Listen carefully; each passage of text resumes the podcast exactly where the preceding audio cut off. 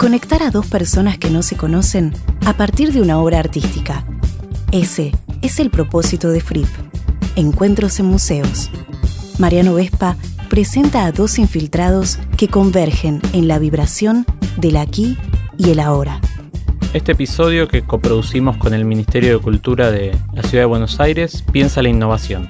Narrativas Cruzadas es un proyecto que se propone abrir el patrimonio de museos a nuevas miradas. Con sus distintas muestras, los museos de la ciudad hoy nos proponen hablar de innovación como una mirada sobre lo cotidiano, un esfuerzo creativo y también como un diálogo con el pasado.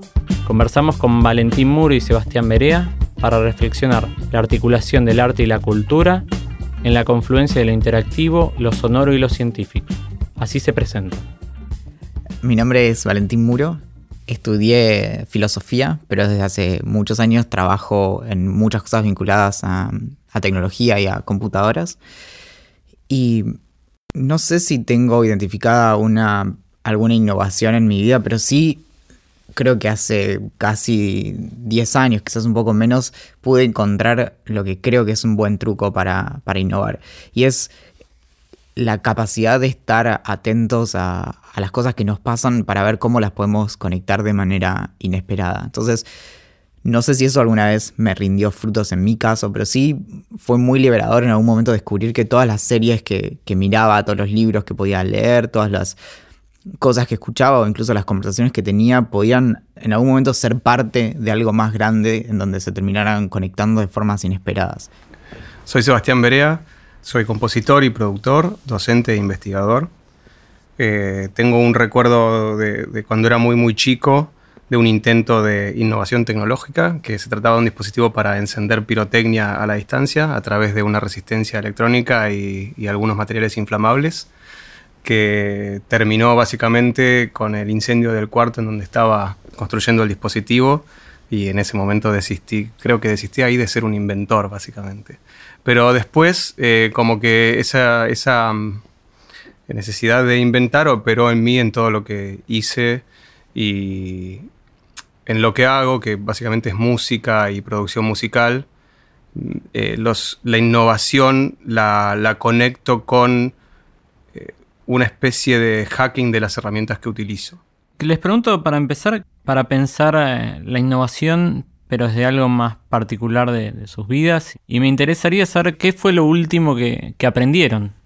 Creo que lo que descubrí no es tanto algo mío, sino que a veces al trabajar en proyectos de forma más bien eh, personal o de forma individual o, más bien limitada, nos olvidamos un poco de cómo es el mundo para otras personas y de cómo otras personas se ven a sí mismas frente al mundo. Y en ese sentido, lo que me pasó más bien recientemente es darme cuenta de cómo en general nos cuesta mucho darnos cuenta de, mm, lo que tenemos a nuestro alrededor. Como escuchaba a, Sebas hablar de, de eso de usar herramientas de forma inesperada y demás, y que por lo general no nos damos cuenta de que podemos usar algo de una forma distinta, sino que vamos más bien con las reglas, con cómo nos dice el manual que tenemos que hacer algo. Y algo que es, creo que es importante tener presente todo el tiempo es cómo podemos ayudar a marcarle a otras personas que tienen eso a disposición todo el tiempo, o que incluso esta idea de, las personas creativas y no creativas, que la mayoría de las personas no se consideran a sí mismas creativas, porque piensan que hay algo especial en otras personas que pueden conectar cosas. Creo que poder empujar eso es, es como una clave de, no sé, creo que es un aprendizaje vinculado a la innovación. Eh, en ese sentido, sí. Eh, me resuena mucho porque en el espacio, digamos, académico que nosotros creamos, como para, para trabajar, eh, siempre para innovar estamos pensando en cómo habilitar a que esas cosas sucedan, cómo habilitar a que alguien que usa una herramienta que entre comillas está mal usada, no se sienta culpable por usarla mal, no se sienta que está haciendo las cosas mal, eh, que es lo mismo que nos pasa a nosotros, ¿no? Pero cómo se lo habilitamos a los demás yo esa culpa la puedo destrabar no, hace mucho tiempo, porque hasta cierto punto pensás que estás haciendo todo mal, pero después te das cuenta que los resultados son diferentes y son valiosos también, digamos, y que otras, otros los aprovechan mucho y que enriquece el trabajo de los demás. Y Entonces, eh, la cuestión es pensar cómo habilitas ese momento para que se produzca ese desplazamiento, esa ruptura donde la herramienta la, abordas de otro lado. Tratamos todo el tiempo de, impulsar y, de habilitar eso en algún punto. Yo tengo el otro recuerdo de la infancia, es, no sé si, vos lo tenías o vos, eh, esas revistas que venían como con laberintos. Entonces tenías como tres entradas, vos eras un ratón y había un queso en la otra punta, básicamente. Y en realidad es un problema, viste, de, un mundo de dos dimensiones y vos vivís en el de tres, entonces lo ves de arriba. Yo empezaba por el queso, básicamente, y dibujaba el camino hasta el ratón, porque no tenía sentido. Y me sentía un tramposo, viste, haciendo eso en realidad, porque bueno, estoy resolviéndolo como la, el juego es chocarte contra el pero si no hay ninguna pared, lo estoy viendo desde arriba en realidad. Y en definitiva creo que no era un tramposo, creo que estaba buscando la solución. En eso me habilitó a agarrar las herramientas que utilizo para mi trabajo y decir, ok, con esta herramienta no se puede hacer esto, pero ¿por qué no se puede? Quizás hay una forma en la que se pueda. O también después, bueno, obviamente esto está muy vinculado, ya llevándolo a un terreno más serio, con, las herramientas abiertas, open source y la distribución del conocimiento y todo. Eh, nosotros fabricamos nuestras propias herramientas de producción musical, de procesos y todo. Las fabricamos, las distribuimos, son abiertas porque están hechas con, con Max, MSP o con Pure Data lo que sea. Y a partir de eso se genera un ecosistema de, conocimiento e innovación que crece a partir de la, visión de los demás. Pero está bueno aproximarse a las herramientas como hojas en blanco, como cosas que no son cerradas, como cosas sin manual, ¿no? Esa es la experimentación, el, lugar de, la experimentación y de permitir jugar con el, con el error. Yo no le encontraba, digamos, sabor al error del laberinto porque me estaba chocando con una pared virtual, pero digo, sentía que no había aprendizaje. Este es el análisis desde mis 43 años a un pibe de, 6, ¿no? Pero digo, eh, eh, para mí es fundamental el espacio de la experimentación y de la randomización y de ver qué pasa con eso, ¿no? Sobre todo en un, en un lugar tan cómodo como la música, donde no estás corriendo riesgos con la experimentación ni poniendo en riesgo nada ni nadie, ¿no? Pero habilitar eso te puede llegar, como decís vos, a, a hacer encontrar con cosas que no buscabas y que quizás son más interesantes que las que buscabas en realidad creo que hay en este momento en particular, y, es algo que se viene cada vez como agudizando más en, las últimas décadas, que es como una especie de, inversión respecto de lo que asumimos que es más efectivo o, mejor para, para tener nuevas y, mejores ideas respecto a lo que se pensaba antes. Entonces, en ese sentido, algo que para mí encuentro muy, muy algo que encuentro muy liberador en, cualquier, en el proceso creativo en general, es esto de poder vivir con un poquito más de libertad. Lo, empecé a notar cuando venía de un contexto muy académico de, la, facultad y la investigación y demás, en donde las cosas están muy marcadas, entonces no hay mucha libertad para, por ejemplo, escribiendo un paper sobre algo, hablar de una serie de televisión y esto y lo otro.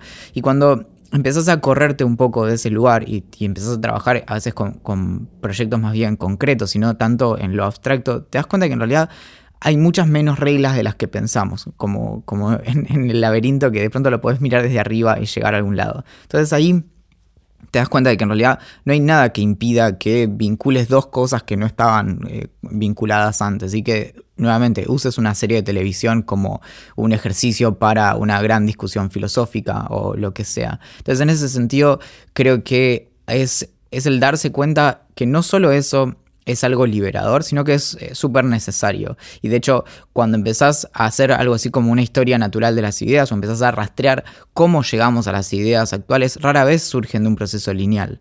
Es decir, rara vez se llegó incluso a una innovación o algo que tuviera algún cambio duradero en, la realidad, pensando, bueno, voy a hacer este camino bien ordenado, sino que por lo general hay algún aspecto que es caótico y algo azaroso. Hay, suele haber algo que es, que es muy difícil de, de lograr si uno lo hubiera diseñado, como bueno, una vez por casualidad leí tal libro cuando me estaba queriendo distraer y vinculé tal cosa de, la ciencia ficción con tal otra y surgió esta idea. Eso es muy difícil de lograrlo por diseño. Y la única manera, al menos que, encontré, y que no es una, obviamente, una originalidad mía, sino es la cuestión de, más bien de, estar atentos y de, de algún modo consumir lo que nos llama la atención con la tranquilidad de que eso eh, de una manera muy extraña termina siendo productivo. Cuando, bueno, si solamente lees papers acerca de, tal disciplina muy específica de la ciencia, te vas a volver muy experto en eso, pero difícilmente puedas traer algo nuevo, porque estás siempre dando vueltas alrededor de lo mismo. Eso, eso, este, eh, uno de los libros más queridos para mí, de, los últimos que he como tenido, lo encontré de esa forma. Estaba como haciendo, este, surfeando ahí, browseando en una librería y encontré Field Guide to Getting Lost de Rebecca Solnitz.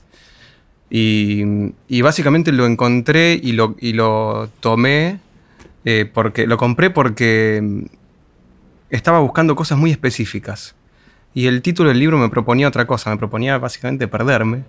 Y dije, lo compro porque además me, encanta cómo escribe que yo. Y en ese libro puntual que se trata de, dejarse perder, de alguna forma, dejarse perder para encontrarse, encontré más conexiones con todas las cosas, que me enriquecieron todas las cosas sobre las cuales estaba investigando, que en los libros que pensé que, las iba a buscar en mi investigación diseñada, digamos, por decirlo de alguna manera. Entonces, este, es como la estrategia oblicua de Brian Eno, ¿no? Abrazar el error como una intención. ¿Y, cuánto en eso de, lo azaroso, lo, arbitrario también, un poco, cuánto influye lo integrativo? Le voy a leer una frase de, Nietzsche que está en el nacimiento de la tragedia, que decía, como, como una prerrogativa de, ver la ciencia con los ojos del arte y el arte con los ojos de la vida. ¿Cuánto influye en, esa idea de, integrar y no detenerse en los papers, detenerse en, el estudio, digo, ¿cuánto influye en ustedes eso? Eh, no puedo desconectar las disciplinas y los universos y, lo que conozco y lo que quiero conocer o, este, o los dispositivos de conocimiento y de, consumo, de, cultura y todo, no, no los puedo desconectar de ninguna forma. Es que si lo pensamos, la realidad en sí misma está integrada. El mundo es uno y podemos abordarlo de distintas perspectivas y cada persona tiene una perspectiva distinta y cada persona puede tener varias perspectivas al mismo tiempo, pero el mundo sigue siendo uno. Entonces lo que hacemos en realidad es muchas veces es desintegrarlo y, armar distintas porciones, distintas partículas de conocimiento o lo que sea y encararlo de distintas formas. En realidad es parecería ser mucho mayor el esfuerzo de de mirar al mundo como en sus compartimentos que simplemente tratar de algún modo de abrazarlo. Y eso no es en absoluto contrario al pensamiento científico o a la ciencia, sino que desde la, exploración artística a veces podemos encontrar una forma de entrar a, la realidad distinta de la que podemos hacer a través de un experimento. Pero al mismo tiempo, gran parte del desafío de la ciencia o de las distintas disciplinas científicas es diseñar mejores y más útiles experimentos. Y ahí es un proceso puramente creativo. Si vamos a algo muy muy extremo, que es el asunto de la inteligencia artificial y de cómo las máquinas de algún modo eh, formal pueden, entre muchísimas comillas, entender al mundo, gran parte del problema es que las máquinas no pueden entender ni, pueden diseñar eh, procesos creativos genuinos. Entonces no tenemos máquinas que hagan buenas teorías científicas o que hagan eh, saltos de razonamiento, sino que hacen razonamientos justamente lineales en donde no se pueden saltear un paso. Nosotros sí, constantemente. Y a veces incluso llegamos a un resultado y después tenemos que ponernos a investigar cómo llegamos ahí. A veces esos resultados se llega en, el medio de la noche, a veces se llega en el medio de un proceso científico, a veces se llega, eh, nada, caminando por el parque. El asunto es cómo nosotros valorar eso lo suficiente como para estar prestando la atención y no que se nos escape. Eso es lo que a mí, a mí eso me, desvela. ¿Qué es, cuál es el, el mecanismo que de alguna manera dispara esos saltos conceptuales en donde de repente en la cabeza de alguien que está pensando en un problema aparece un modelo completamente diferente, que tal vez no lo resuelve, pero que sí lo explica mejor a eso que está pensando. ¿no? En, la ciencia hay muchos, el, caso paradigmático es la relatividad, la teoría de la relatividad después de la, teoría de la gravedad. pero, pero más allá de eso, ¿cuál es el, el, mecanismo que se activa? ¿viste? ¿Por dónde realmente está el, punto acupuntúrico que toca la mente de esa persona que está, que está pensando, ¿viste? ¿Qué es, lo que, es lo que dispara eso? Quizás no existe una respuesta para esa pregunta, ¿no? Porque es eso, es un sueño en medio de la noche, es este, una caminata en el parque, es una novela que estás leyendo, o simplemente es, un, pensamiento, qué sé yo. Pero eso, eso me, fascina muchísimo. Y me gusta leer en retrospectiva cómo sucedieron esas cosas. Y por eso lo más una de las cosas que más me interesan es el chisme detrás de, de, esas grandes ideas, ¿no? ¿Qué estaba pasando en la vida de esa persona en ese momento? ¿Qué escribió lateralmente, además de esa teoría? ¿Dónde vivía? O sea, con quién charlaba, ¿viste?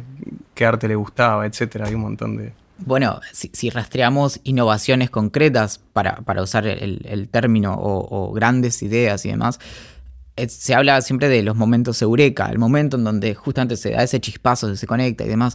Pero lo que pasa cuando realmente nos ponemos a investigar, a rastrear cómo se dio ese momento eureka, por lo general nos damos cuenta de que en realidad fue una percepción del momento de la persona que se había dado eso, pero en realidad no era así. Y un ejemplo que se usa mucho es Darwin, que Darwin cree y identifica en sus cuadernos el momento en donde se dio cuenta de cómo operaba la selección natural, pero si se rastrean sus cuadernos, todas las piezas estaban ahí 20 años antes. Entonces, o 15 o lo que fuera. Entonces, incluso nosotros mismos no nos damos cuenta de que estamos avanzando en cierta dirección y de pronto todo termina como coagulándose en, en una idea. Y ahí es donde lo importante también son los procesos, que a veces con los procesos creativos, por ejemplo, nos sentamos y tenemos que resolver algo, pensamos, bueno, nos sentamos y lo resolvemos, y en realidad va a terminar resolviéndose de una forma también más más disuelta y en un momento por ahí hasta lo resolvimos sin darnos cuenta de que ahí lo teníamos enfrente. Lo venimos resolviendo hace mucho. Claro. No hay que temer a la, procrastinación en realidad, porque a veces uno cree que lo está haciendo y en realidad son vías necesarias. O sea, en realidad estoy dando cuenta que el laberinto con el queso en la vida real funciona, digamos, en las tres dimensiones, en las cuatro dimensiones funciona mejor que en las dos de la hoja, pero digo, sí, perderse es muy necesario también y, no, significa que estás desviándote, sino básicamente que estás enriqueciendo y juntando de alguna manera material para el momento eureka. Y ahí es, es indispensable el aburrimiento. El, el, CEO de Netflix, Reed Hastings, hace, hace un par de años dijo en una entrevista justamente que su principal competidor era el sueño. Y eso es porque, bueno, básicamente las personas no miran más Netflix porque en algún momento el cuerpo cede y tienen que, descansar. Entonces, eso da cuenta de que estamos en una guerra terrible contra el aburrimiento, no lo soportamos. Pero ese momento en donde surge, donde todo termina cerrándose en algo que tiene sentido, suele ser en ese momento. A veces es incluso en algo tedioso, como puede ser lavar los platos. Pero de pronto está funcionando en automático y es, de hecho, lavar los platos es una forma de meditar. Y de pronto ah, mira, era así, tengo que volver a la computadora y probar esta línea de código a ver si funciona. Sí, sí, es una pérdida de, dinámicas en la vida, en realidad. ¿Y mm, qué precursores, pioneros eligen, si tuvieran que elegir a uno, que vincule arte, ciencia, innovación? Y por otro lado, em, volviendo a esta idea de, que lo decía más que nada el último biógrafo de Da Vinci, que a la vez tiene un libro de innovadores, que hablaba de, que antes se pensaba más el inventor como pionero y como uno, y cada vez más con la digitalización se piensa desde lo colaborativo. Sí, yo trato de no. De, prestarle más atención a esas a las ideas que a las personas en ese sentido, porque siempre con alguno o alguna terminás decepcionándote. Entonces, en ese sentido también, dando de algún modo vuelta a tu pregunta, en el, eh, está bien lo que dice Isaacson en el libro de Da Vinci y en el, en el de los innovadores, pero es un poco confuso decirlo de esa forma porque en realidad es medio falso que alguna vez la innovación haya sido individual. Lo que hubo históricamente fue invisibilización de los equipos que estaban ahí detrás, pero incluso cualquier científico famoso o incluso em, cualquier experimentador tenía asistentes y demás. Y hay, un ejemplo muy, muy divertido, por ejemplo, con, Tiger Woods, cuyo caddy era indispensable para, para, que él fuera el mejor, justamente. Y es porque Tiger Woods calculaba mal las distancias del hoyo. Entonces su caddy le decía mal los datos a propósito para que el otro pudiera eh, justamente pegarle bien y, tener éxito. Y entonces ahí uno piensa justamente en, la cuestión individual y el genio, en este caso del deporte y demás, y estamos dejando de lado que era indispensable, porque sin eso en realidad no era tan genio como pensábamos. Y eso se da con las duplas creativas siempre también, pasa con, con Lennon y McCartney o con lo que queramos. Entonces en ese sentido no, es que ahora nos, eh, haya más... Eh, creatividad o innovación colaborativa, sino que ahora nos estamos dando cuenta de que es imposible ocultarlo. Eh, también pienso en la figura esa un poco falsa del genio y del creativo y del innovador como una persona que sabe elegir bien la gente con la que trabaja, básicamente, ¿no? Para mí en, la música, uno de mis, de mis... En la música puedo tener referentes, pero no referentes, sino gente que, que me parece excepcional, como eh, David Bowie, por ejemplo, o como Björk, ¿no? Pero lo que tienen son ideas de hacia dónde ir tienen una voluntad este, avasallante y saben elegir la gente con la que trabajan. Entonces no es solo, ¿no? Porque, básicamente, pues si no, no existirían diferencias entre diferentes discos de un mismo artista hecho por diferentes por productores distintos. Este, trabajando con, no sé, Tony Visconti o Brian Eno, son discos que suenan distintos, porque la aproximación al trabajo es colectiva, o con otra banda, ¿no? Con otros músicos y lo que sea tampoco, hace, hace mucho que ya me desilusioné de la, de la figura del genio único, digamos. O que, no sé si me desilusioné, por lo menos aprendí que no, no funciona de esa forma.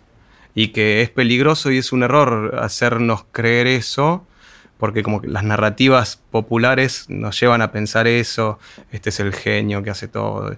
Y en definitiva, eh, mucha gente que quizás es capaz, eh, que tiene mucho talento, cree que sola puede hacer todo. Y eso no funciona así, en ningún lado. Y además está la, cuestión probabilística de cuanto más producción tenés, es mucho más probable que hagas algo genial o algo que sobresalga en algún, en algún campo. Este, hay casos, hay pocos casos donde, se, donde por ejemplo, en, la ciencia eh, Higgs creo que publicó, si mal no recuerdo, 12 papers, uno de ellos es el del bosón de Higgs. Y después, bueno, pero digamos, es, un, es, un, caso muy aislado, digo, pero en el arte los artistas que más sobresalen también son los que más, los que más producción tienen. Y si vos te inhabilitas por el temor a la figura del genio o del héroe a producir, te vas a privar de tener una obra mejor eventualmente. Todos son el caso. Picasso es el caso, Bowie es el caso, Bjork es el caso. Son trabajadores incansables de lo que hacen. Además de súper talentosos, ¿no? Eh, pero son trabajadores. Y en ese proceso creativo, ¿cómo funciona esa necesidad de compartir? Lo que yo trato de lograr en mis, en mis distintos proyectos suele ser tratar de, tener buenos procesos creativos de, principio a fin, no, no solo una instancia. Y a veces tendemos a, enfocarnos solo en una. Entonces de pronto nos enteramos de que existe algo que se llama design thinking. Entonces tratamos de aplicarle eso a todo proceso creativo. Y de pronto es el brainstorming. Entonces ya no se trabaja más de forma individual, sino que siempre todas las ideas nos juntamos, estamos dos horas hasta que sale tal cosa. Y en realidad creo que mm, el, rol que yo suelo tomar y que trato de tomar en mis distintos proyectos es el de acompañar y ayudar a las personas a, que se sientan eh, confiadas respecto de su propia creatividad. Hay, un libro muy lindo de los hermanos Kelly del estudio de diseño IDEO que se llama Creative Confidence, justamente que habla acerca de esto, de, lo, cómo nos cuesta confiarnos de nuestras ideas. Y ahí es donde es interesante tener las dos instancias, como, como decía Seba antes, el, que cada persona pueda hacer un proceso individual de, de, ver qué es lo que está percibiendo del mundo para llegar a cierto lugar y después sepa cómo comentarlo. Y sobre todo algo a lo que le dedico mucha cabeza y, realmente mucho esfuerzo es a que las personas aprendan a ser más efectivas y más empáticas al dar feedback y al recibirlo. Ahí tenemos algo muy fuerte también vinculado a esta idea de, tener buenas ideas o de, los genios y los héroes también, que es que está esta idea de, bueno, se nos va a ocurrir algo y va a ser esa cosa. En realidad, por lo general es que tenemos que tener 100 ideas para que a veces media sea mínimamente útil. Y para eso tenemos que aprender a desacoplar mucho de ellas. Entonces tenemos que aprender que nosotros no somos nuestras ideas. Entonces que podemos decir una pavada y eso no nos convierte en pavos. y entonces gran parte de, estos procesos...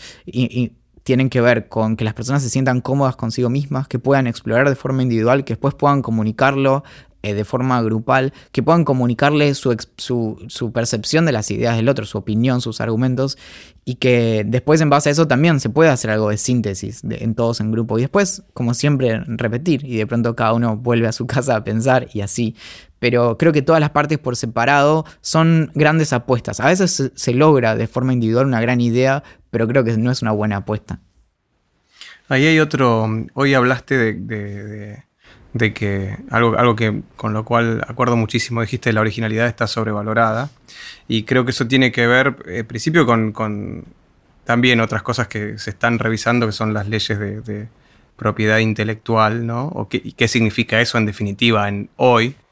Pero, pero creo que, que, que hay un, una especie de vicio que espero que haya penetrado solo hasta mi generación y alguna más y que, y que, y que se vaya diluyendo, que es la, la, noción de que cuando uno tiene una idea es propia, en realidad, que se le ocurrió a uno solo, que es original y que eso de alguna forma opere eh, de forma contraproducente porque te la querés quedar. Entonces no compartís determinadas cosas. Y tiene que ver con la propiedad intelectual y tiene que ver con los...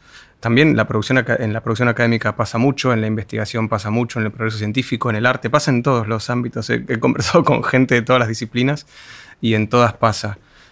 Entonces inhabilitas cierta apertura, ciertas este, instancias de compartir esa idea, que en definitiva pueden hacer que la idea mejore y si no mejora porque no necesita, porque realmente es una idea genial, que vea la luz y que eventualmente redunde en beneficios para el resto de la humanidad. Entonces, este, es algo sobre lo cual me propongo estar muy atento para mí mismo también, es revisar cuando no estoy eh, abriendo el juego lo suficiente con respecto a las ideas que tengo. Yo creo que también es, hay una responsabilidad que también recién en el último tiempo, sobre todo por facilidades que tiene el, hipertexto o, los soportes digitales, está empezando a, manifestarse de, manera fuerte, que es el tema de mostrar nuestras cartas, mostrar cómo llegamos a nuestra idea, incluso si nuestra idea podemos considerar que es original, porque lo que permite mostrar nuestro recorrido hacia lo que encontramos es que cuando alguien lo empieza a recorrer en sentido inverso, también puede encontrar eso que nosotros no notamos. Entonces, nosotros, por ejemplo, leímos tres libros y en base a eso, o un montón de papers, o vimos una película o lo que sea, y en base a eso llegamos a cierta idea. Cuando contás cómo llegaste a esa idea, alguien puede hacer un recorrido análogo y después decir, ah, bueno, vos te enfocaste en esto, pero para mí era mucho más interesante esta otra parte, y se empieza, empieza a crecer inmensamente. Entonces, de algún modo, es, es, un acto profundamente egoísta el no contar el origen de nuestras ideas y no de la manera en la que hubiéramos esperado en primer lugar. Y un poco estúpido también, porque de, otra forma, como vos decís, creas un ecosistema alrededor de esas ideas que eventualmente también te alimenta a vos y también te hace crecer. Este, además de compartirla con otro, que es un poco la, esencia de esto. Una, hay un caso muy, muy, este, cuando yo era en mi adolescencia escuchaba mucho a YouTube. Me encantaba, me, me gusta todavía todo lo que hacen, pero pasaba algo curioso. Los tipos sacaban un disco y sacaban tres o cuatro discos satélites o cinco de remixes y de B-sides, ¿viste? Y vos escuchabas los B-sides y eran los mismos temas, pero como en versiones anteriores, antes de llegar a la concreción del tema que habían hecho. Lo hicieron mucho con Aston Baby, eso, tenían ahí, bueno, que fue un álbum bisagra también, no solo para ellos, sino para la historia del rock en general y del pop. Y vos escuchabas los temas, ah, pero este es Mysterious Ways, pero con otra letra y no tenía este riff de la guitarra, que eso abrían el proceso completamente. Y yo me acuerdo que en ese momento eh, charlaba con muchos amigos y me decían, eh, pero qué chorro, sacaron un disco con el mismo tema. Le digo, no, pero eh, después entendíamos que estaban también siendo generosos con el proceso y que no les importaba mostrar que antes de ese tema que había sido genial habían hecho cosas peores y que estaban buscándolo. Y como para también ir cerrando y pensando en lo mismo de, que se reiteró del camino inverso, del laberinto para atrás, ¿qué perspectiva tienen de lo, que se les ocurra, pero en relación al futuro? ¿Qué, ¿Qué significa futuro para ustedes? Yo creo que gran parte del futuro está en el pasado, por, más idiota que pueda sonar eso. Pero realmente algo que pasa constantemente, hace, no sé, quizá un año, año y medio, eh, surgió un meme en internet que es Millennials descubren X.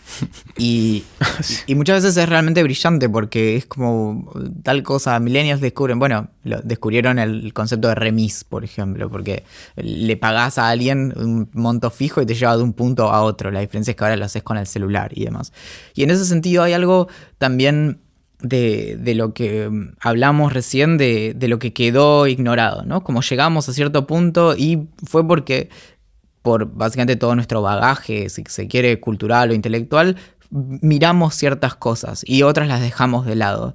Y ahora, por ejemplo, en el caso de, la filosofía antigua o, básicamente la, todo el, material escrito previo a la invención de la, imprenta o al menos de la masificación de la imprenta en, Occidente, perdimos un montón de material porque en ese momento no era considerado mm, relevante y en algún momento alcanzó con que durante un par de generaciones se decidiera dejar de copiar algo para que eso se desintegrara y se perdiera. Entonces, del mismo modo, hoy con gran parte de lo que ya recorrimos, lo primero lo que podemos hacer es que ahora más que nunca podemos registrarlo y hacerlo disponible para el resto del mundo de una forma en que antes no se podía. Entonces de pronto podemos leer diarios de todo el mundo de hace 100 años, por ejemplo. Entonces creo que de algún modo algo que me parece muy interesante es que gracias a, la tecnología digital y a la circulación de la información cada vez con menos restricciones y a veces con muchas más restricciones también gracias a los derechos de autor, hay un montón de cosas que no vimos en el pasado que están ahí esperándonos, que a veces guardan muy muy grandes ideas que simplemente a veces estaban corridas de su tiempo y ahora a veces podemos tomarlas y quizás no es exactamente una traducción de esa idea, pero a veces hay un montón de componentes ahí perdidos que nos pueden dar buenas, eh, buenos insights o, buenos eh, eh, aspectos que nos permitan en nuestra introspección descubrir cómo ir para adelante. Sí, en ese sentido podemos parafrasear lo de la originalidad y, pensar que en, la frase el futuro está sobrevalorado, porque es un imaginario y podemos proyectar y, sobre todo este, podemos procurar que, sea cada vez mejor. De alguna forma producir eh, novedad, no sé cómo se va a entender el concepto de novedad, pero podemos producir lo nuevo si no tenemos conocimiento de lo que se hizo antes. Porque a veces, este, si negamos por completo el pasado, podemos llegar a creer que inventamos la rueda, ¿viste? En algún punto. Milenios eh, descubren la rueda. exacto, es ese meme en, algún punto. Es ese meme. Este, y tener el bagaje te permite de alguna forma mejorar la rueda. si es que es posible.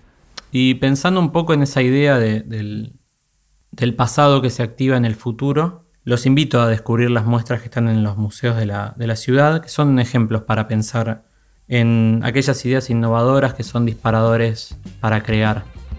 Muchas gracias por haber venido. No, gracias a vos. a vos, gracias.